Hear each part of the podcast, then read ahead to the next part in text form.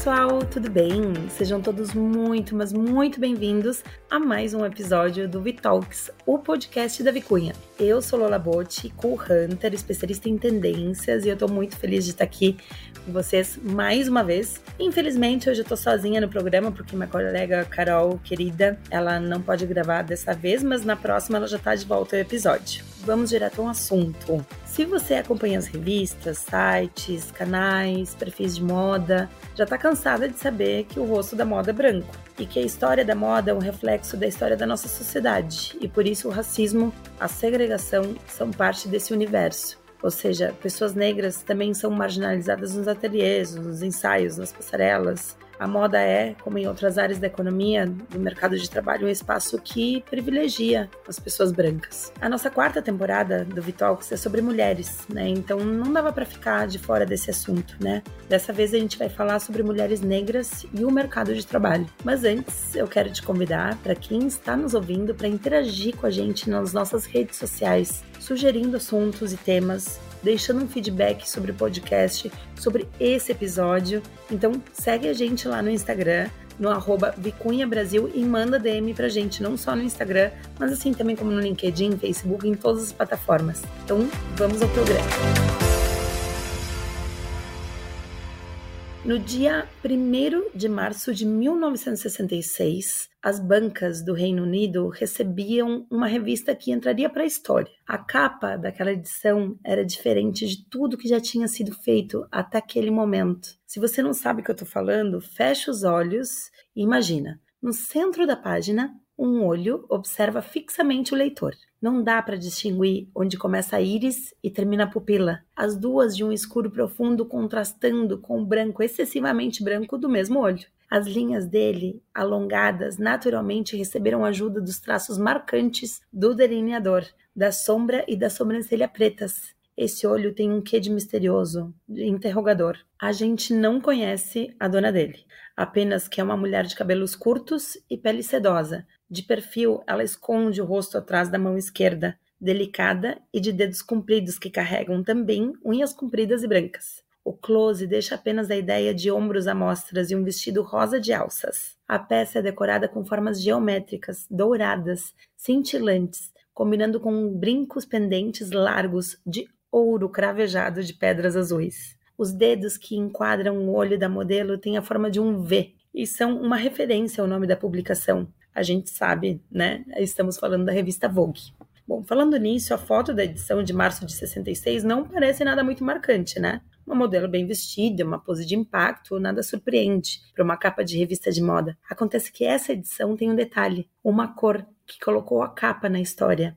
A gente está falando da cor negra, a cor da pele de Doniale Luna, a primeira modelo negra a ocupar a capa da Vogue no mundo. Se você pensar que esse tipo de publicação começou a circular ainda no século XVII, que algumas das principais entre elas têm mais de 100 anos e que a fotografia ganhou espaço nas revistas mais ou menos no mesmo período, colocando isso tudo na balança, uma modelo negra chegar à capa em 1966 é uma coisa tão digna de comemoração quanto de lamento também. Por um lado, é triunfo, mesmo que pontual, de um grupo invisibilizado em uma sociedade construída à base da escravidão, do racismo e da segregação. Mas, por outro, a conquista é também a confirmação da existência da exclusão, a existência dessa estrutura que se reflete em todas as esferas da vida pública e privada. E a gente sabe que isso significa falta de acessos, falta de oportunidades, falta de direitos. Para ficar no universo da moda, looks históricos, como o vestido de noiva mais famosa das primeiras damas dos Estados Unidos, Jacqueline Kennedy Onassis,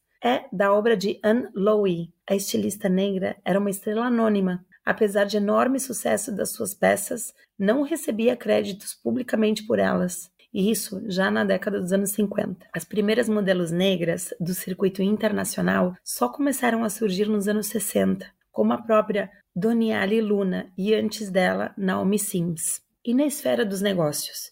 Imagina só, em 2019 uma pessoa negra chegou à cadeira de CEO de uma marca do maior conglomerado de luxo do mundo, o LVHM. Foi a cantora e empresária Rihanna que lançou a própria marca chamada Fenty. A parceria só durou dois anos. A gente está falando da moda, mas não é segredo que o mercado de trabalho como um todo reproduz essa lógica do racismo estrutural. Números do IBGE apontam que uma pessoa negra no Brasil recebe aproximadamente 40% menos que uma pessoa branca, número que se mantém praticamente estável há uma década. E o cenário é ainda pior quando a gente olha para as mulheres negras. De acordo com um estudo da FGV, o desemprego entre elas foi de 13% no começo de 2023. Entre os homens brancos, o número ficou abaixo de 6%. Mas, mesmo diante de tanta diversidade, elas não desistiram do sonho e chegaram onde muita gente disse que seria impossível. E é para falar sobre isso que eu gostaria de convidar para o Vitalks de hoje a Mônica Sampaio,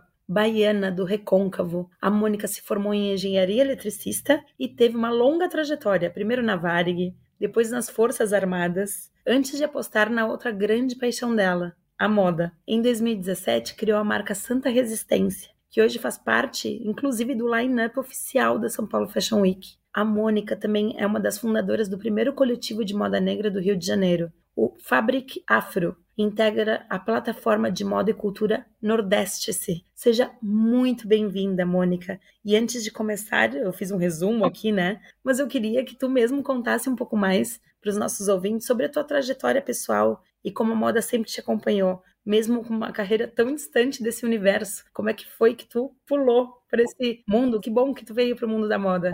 Conta pra gente, bem-vinda. Eu agradeço o convite. É muito bom falar, né, nesse espaço, em todos os espaços, dar voz a nós, mulheres designers, né? Negras, principalmente nesse período. Você resumiu muito bem a minha história e eu quero falar um pouco de paixão. Eu sou bem movida a paixão, né? Eu fui uma pioneira como engenheira na Varig, numa época em que tinham poucas mulheres na área industrial, aqui no Rio de Janeiro, e depois eu fui para o Exército. Aí sempre cabe essa pergunta: como você foi do Exército para a moda? Foi paixão mesmo, né? A moda foi assim uma história muito clichê que a moda sempre me acompanhou, sempre esteve comigo. Eu sempre fui aquela figura que as pessoas queriam saber como eu me vestia, da onde vinha a minha roupa, né? Como eh, tinham peças tão diferentes, tão coloridas. E na minha época eu fui oriunda dessa história antiga de costureiras do bairro, alfaiates do bairro. Então eu vi isso muito frequente na minha família. Meu pai tinha alfaiates, ele gostava de cortes de tecido para a família. Então final de ano sempre recebia um corte de família. Nós não tínhamos acessos a lojas. Então, é através de tecidos para fazer as, as, roupas. E eu sempre desenhei. Minhas roupas eram desenhadas por mim. Então, quando aconteceu essa mudança, essa necessidade de mudar, né, um período mesmo pessoal meu, que eu já estava numa idade em que eu precisava dar atenção à minha família, procurar uma qualidade de vida, eu busquei essa paixão que já estava ali, estava meio adormecida e trouxe. E assim, deu muito certo. Nossa, que maravilhoso, gente, de profissões das exatas, né? Indo aí para essa parte assim mais da criação, né, e do sonho, né, e tudo mais. Que legal que isso que a gente que tu carrega junto com a tua família, né, toda essa questão. E muito bacana também, né? Tipo, é, o poder positivo da moda, né? Nesse sentido, assim, poxa, tu buscou também por uma necessidade de qualidade de vida. Eu fico tão feliz quando as pessoas também falam que é possível também trabalhar com moda e ter uma qualidade de vida, né? Legal, assim, né? No sentido de estar tá mais descansado e tal, né? Então, muito bacana. Bom, a gente abriu o programa, né, falando sobre essa questão super séria, né, dos efeitos do racismo, né, sobre os profissionais negros do mercado da moda, né? Tu tens uma trajetória diferente, né? Tu não foi direto para moda. Mas eu queria te aproveitar a tua presença aqui, né, para ouvir a tua história assim, as tuas experiências ao longo da carreira e como a cor da tua pele influenciou tudo isso, né? Teve essa interferência? Sim, o que ocorre é que nós vivemos num dos lugares mais racistas do mundo. O Brasil é muito racista. Só que sempre teve aquela história, né, de que não existia, era muito velado, era um racismo velado, que se vivia uma falsa ideia de que era tudo muito interligado, que existia toda um, uma relação racial positiva, e isso foi desmistificado quando as pessoas tiveram vozes e começaram a falar sobre.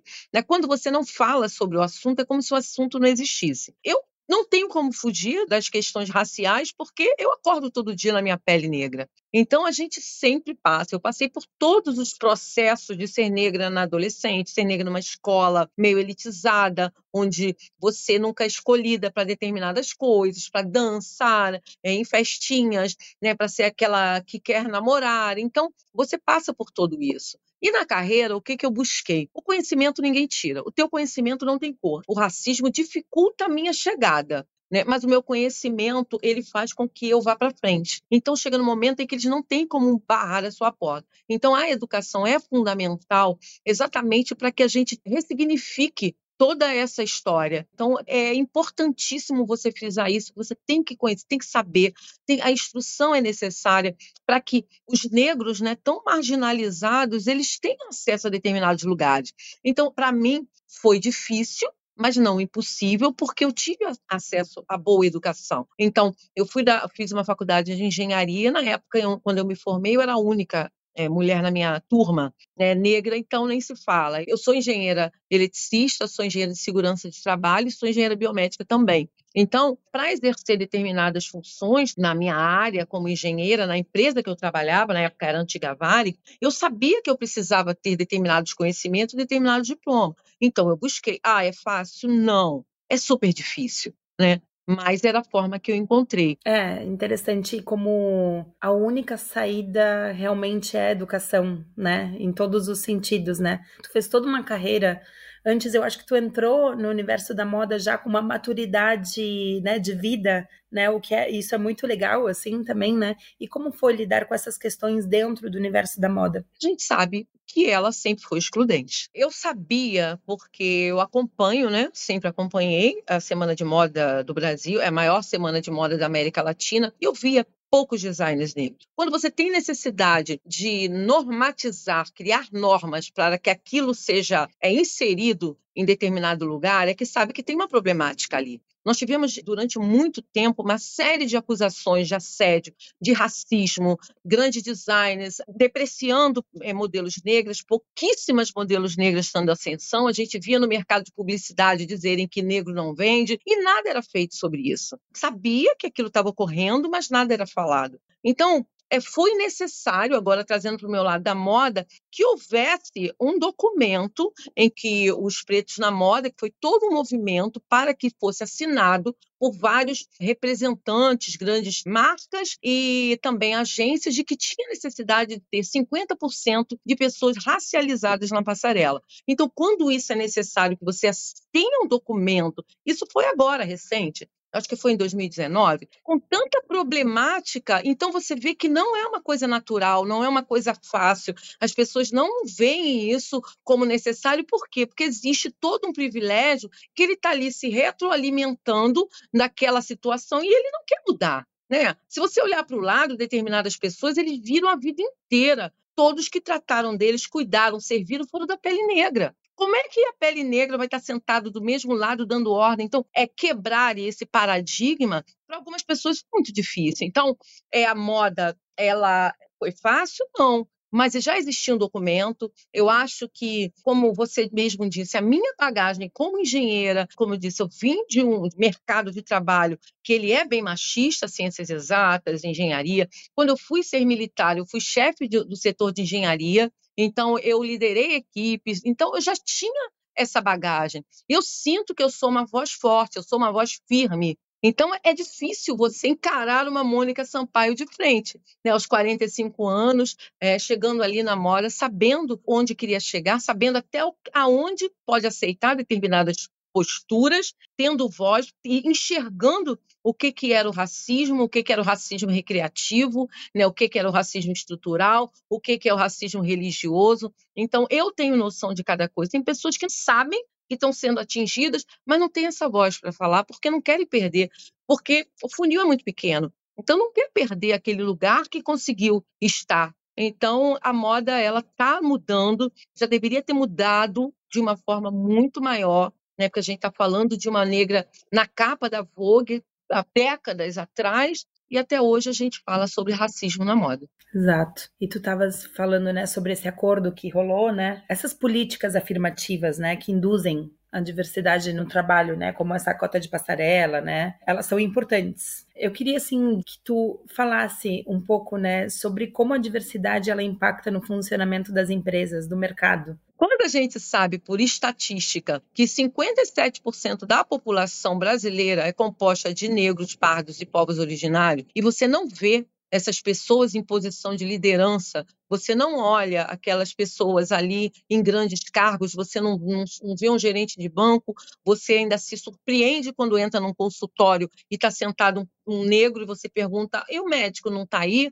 Entendeu? Então, tem algo muito errado. O porquê a cota é necessária? Ela tem que dar uma equilibrada. Se não ocorreu, porque, mais uma vez, eu falo, toda essa mistificação de, ai, Princesa Isabel, quando a gente toca nisso, agora no dia 20 teve o Dia da Consciência Negra, por que, que esse tema dói tanto, é tão polêmico? Por que, que não pode? É necessário ainda que essa data exista para que as pessoas saibam, entendam que existem pessoas que vivem no Brasil que ainda são invisibilizadas, e são a maioria da população. E não foi dado chance desde a época da escravidão. Né? Desde quando foi proclamado que não teria mais escravidão no Brasil, é desde essa época que essas pessoas foram colocadas à margem da sociedade. O que restou para essas pessoas? Né? Foram todas sair, saíram das senzalas e não tiveram um apoio do governo, não tiveram nada e foram jogadas à margem em qualquer lugar. E isso a gente vem acontecendo até hoje isso é necessário, essa mudança. E nós estamos falando em todas as áreas da sociedade,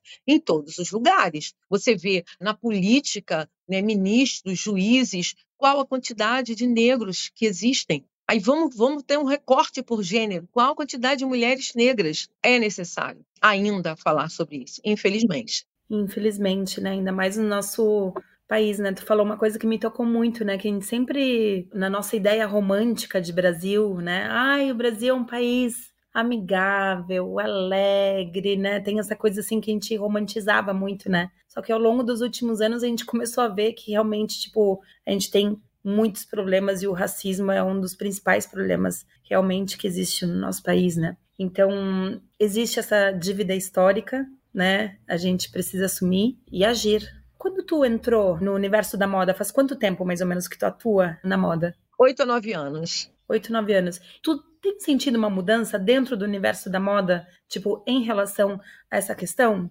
De uns tempos para cá, né, devido todo esse movimento de pessoas negras para que fossem inseridas de uma forma justa eu senti, porque agora eles precisam fazer, porque existe um documento que pede, que é necessário. Hoje você vê designers negros na semana de moda e você não via. Tiveram que vir pessoas antes, antes, antes quando tudo era mato, né? As minhas referências, pessoas que eu via, era Luiz Cláudio, do apartamento 03, Angela Brito, a Isa, a Isa Silva, então, Isaac. Então, hoje eu estou aqui porque eles tiveram que estar lá atrás. Eu imagino como foi difícil. Só tinham eles, né? A Ângela, mulher, né, negra, é uma pessoa é imigrante, não é nem brasileira. É, então, assim, hoje, com certeza, existe um facilitador para mim, para a marca Santa Resistência, para marcas como Meninos Rei, como Ateliê Mão de Mãe, a Zé Marias, a Cíntia Félix, porque nós tivemos quem veio antes os que vieram antes de nós. A importância de honrar, né, citar essas pessoas, né, e estimular outros designers, né, que venham aí pela frente, né, tal. E falando assim dessa parte, pessoas que nos inspiram, eu queria saber um pouco das suas referências, assim, né, quem é que te, já te inspirou muito dentro da moda? Quem é que te inspira nesse momento? Né, como é que é isso assim para ti, né? A minha referência, Luiz de Freitas, Mr. Wonderful, porque na década de 70 ele foi extremamente corajoso, autodidata, um homem negro, gay. Ele abriu a, a loja dele em Ipanema, no coração da moda na, no Rio de Janeiro, na zona sul do Rio de Janeiro, e enfrentou todo o preconceito na época, fez uma loja maravilhosa, assim, com uma estética como se fosse um consultório médico, que os homens chegavam lá dentro com a caretice, se curavam disso, saíam com roupas super coloridas. Então, ele foi a minha grande referência. E hoje, como eu citei, eu tenho o Luiz do apartamento 03, que faz uma moda belíssima, sabe? Assim, ele sempre surpreende aquele desfile que você aguarda. A Ângela Brito, que vem com aquela coisa intimista de, né, de, uma imigrante, uma mulher negra, trazendo aquela alfaiataria divina, aquela construção de modelagem que perfeita. E a Isa Silva, que carrega, além da moda dela, ela carrega toda a persona, né? Uma mulher hoje trans, transicionada, que teve coragem de colocar na Casa dos Criadores uma moda toda falando do candomblé. Então, assim, são minhas grandes referências. Nossa, Mônica, e muitas eh, desses designers, dessas designers que tu falou, são parceiros da Vicunha. Bom, e o Vitalk está de volta para nossa conversa com Mônica Sampaio. Seguimos. Existem áreas mais ou menos excludentes, Mônica, para as pessoas negras dentro do mercado de trabalho, tu acha? Tu acha que na moda especificamente, onde é que a moda tá nesse espectro? A moda ela traz muito ranço do racismo. Nós tivemos escândalos com marcas, grandes marcas que ainda pertencem ao line-up, que praticavam isso de uma forma bem escancarada e tudo muito velado e tudo tá tudo muito bem. Então a moda ainda se coloca nesse lugar. É, ela se coloca nesse lugar quando ela não dá o apoio para as pequenas marcas. Ela sabe, ela entende que as marcas menores de pequenos empreendedores eles têm mais difícil acesso. É de estatística que o empreendedor negro tem N dificuldades de conseguir um crédito no banco, tudo é muito mais difícil. Então, quando a moda ela não olha para esse viés, esse recorte, para esse lado e dá esse suporte de fazer realmente esse blend entre o patrocinador e os pequenos empreendedores, olha, vamos lá, vamos conversar, vamos impulsionar essa marca. Porque fazer uma, um desfile no São Paulo Fashion Week é muito custoso. Tem marcas que não, não possuem isso. E você nota que não há um, apoio. Então, ela é excludente porque não adianta você só ter o discurso raso e no, na prática não acontecer. Não adianta você só dar a passarela, vai lá, vai que eu estou te dando. E cadê a estrutura? Que dica tu daria para futuros designers e futuros empreendedores dentro da moda, futuras pessoas pretas que queiram adentrar nesse universo, né? O que, que tu falaria para essas pessoas? Como é que elas devem se preparar? Não romantizem. Não romantizem porque é um trabalho árduo, mas você tem que ter três pilares. No meu caso, funciona assim. E todos os três passam pelo conhecimento. Você tem que conhecer muito aquilo que você é. Né? Eu tenho muito conhecimento daquilo que eu sou capaz. Eu sou capaz de fazer uma boa moda, eu sou capaz de fazer uma boa roupa. Eu me preparei para isso. Eu não fiz uma faculdade de moda, toda a minha experiência né, em salas de, de, aula foi da parte de engenharia, trouxe uma bagagem, acho necessário, mas eu tive que correr bem, mil vezes atrás para estar ali junto para adquirir esse conhecimento. Então, o conhecimento é importante, é você saber aquilo que você está fazendo. Novamente, o conhecimento é você conhecer realmente sobre moda, sobre modelagem, sobre desenho, tecidos é muito importante, qual tecido tem esse caimento, porque você vai desenhar aquela peça no croquis, mas eu tenho que saber se aquilo vai funcionar. Então você tem que saber né? Não adianta você estar tá ali sentado, você é dono da marca, você não pode delegar, deixar na mão de quem está trabalhando com você. Então, você tem que ter total conhecimento e conhecer pessoas. O network é muito importante. Você conhecer pessoas que vão ser facilitadores para o seu caminhar. Então, meu conselho é esse: é ter o conhecimento. Não romantize, mas adquira o conhecimento, que vai ser muito importante para chegar no seu objetivo. Agora, assim, a gente já falou um pouco disso, né? Mas tu tem visto, assim, como é que as marcas, as empresas, elas têm agido, né? Se é que têm agido para solucionar toda essa questão que a gente está falando, né? Do racismo e tal. Tu tem visto boas iniciativas? Que sejam interessantes de compartilhar? Sim, eu vejo os comitês de diversidade atuando bastante, sabe? É, o que me incomoda é que não se torne apenas o mês de novembro que isso não seja apenas falado, pensado e dito no mês de novembro, porque a pessoa é negra o ano inteiro. Ela não tem só dificuldade do racismo somente nesse mês.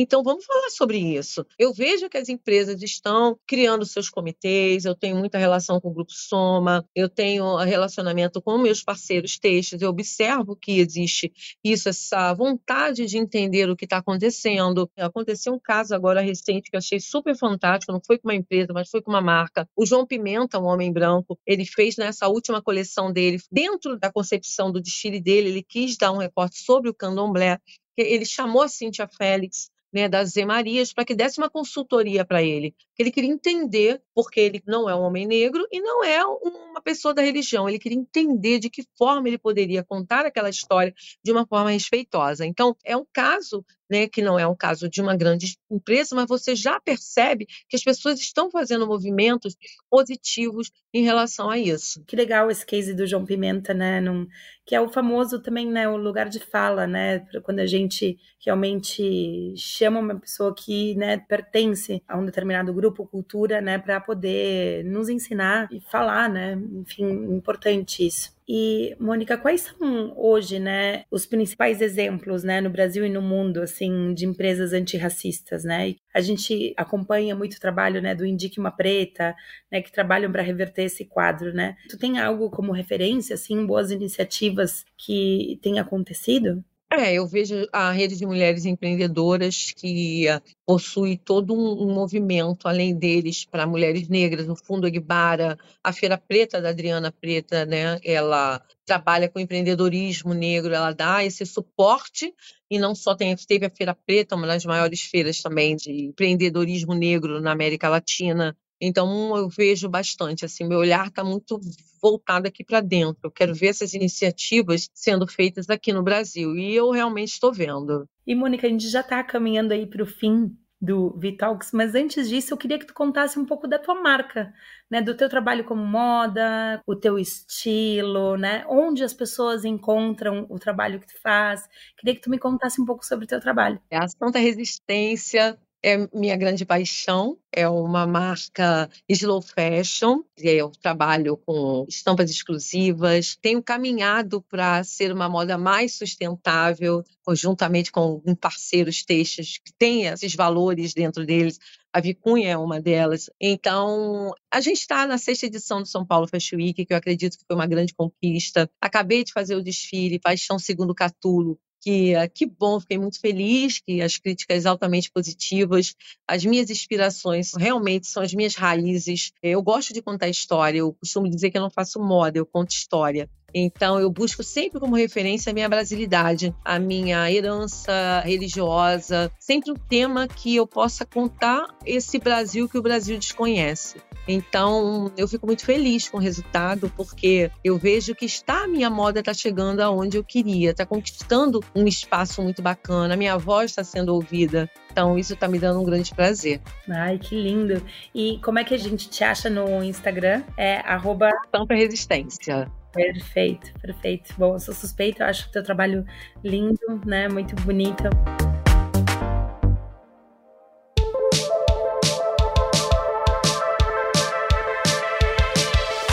Bom, agora a gente está chegando ao fim. A gente tem um quadro no Vitalks, né, que a gente chama de radar. No radar, a gente fala sobre dicas culturais relacionadas ou não ao tema do episódio coisas interessantes que a gente tenha visto, lido, ouvido, sentido. Então, Mônica, a nossa ouvinte, o nosso ouvinte, eu tenho certeza que ele quer muito saber o que tu tem acompanhado assim de interessante por aí. Conta pra gente. Olha, uma dica bem bacana, quem é do Rio de Janeiro, ou quem não é também pode conhecer, é o Largo São Francisco da Prainha, a gente fala, chama de Pequena África, então é um espaço onde está concentrado o Museu do Negro, ocorrem feiras, música, culinária, dia de sábado, tem vários restaurantes ali que foi revitalizado, Ali nós temos perto da Gamboa, então é chamado de Pequena África exatamente por isso. Eu aconselho, indico que todas as pessoas deem um pulo lá, vão conhecer um pouco da história, que essa história não pode ser apagada, deveríamos realmente todos visitarem. Maravilha! Bom, gente, a minha dica para o radar é um documentário que eu vi nesta semana no canal Curta, que é o documentário sobre o Martin Luther King, que se chama Um Homem Marcado. Traça né, é, os últimos anos de vida dele, toda a luta, né, toda a história, e tem depoimentos fantásticos, é super profundo, super tocante, e são essas histórias assim que a gente tem que deixá-las eternas né? E é importante a gente sempre se lembrar entender, buscar conhecimento. Eu mesma não sabia sobre várias nuances da história, então achei muito bacana. Então é isso, Mônica. Eu espero que tu tenha gostado do nosso bate-papo até aqui, né, no Vitalks.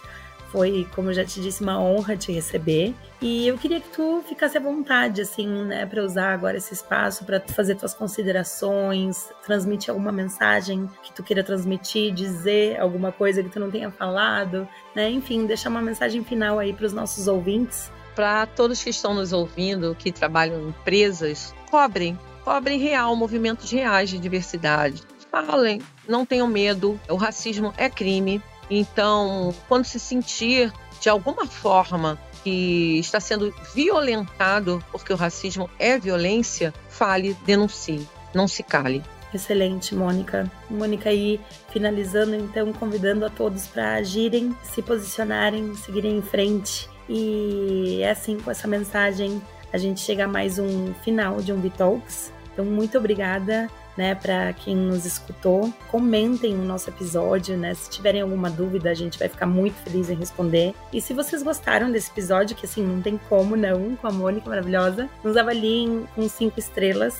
E não esqueçam também de seguir o nosso podcast aonde vocês estiverem nos ouvindo, para sempre saberem quando o próximo episódio vai ao ar. Então, um beijo e ficamos aqui.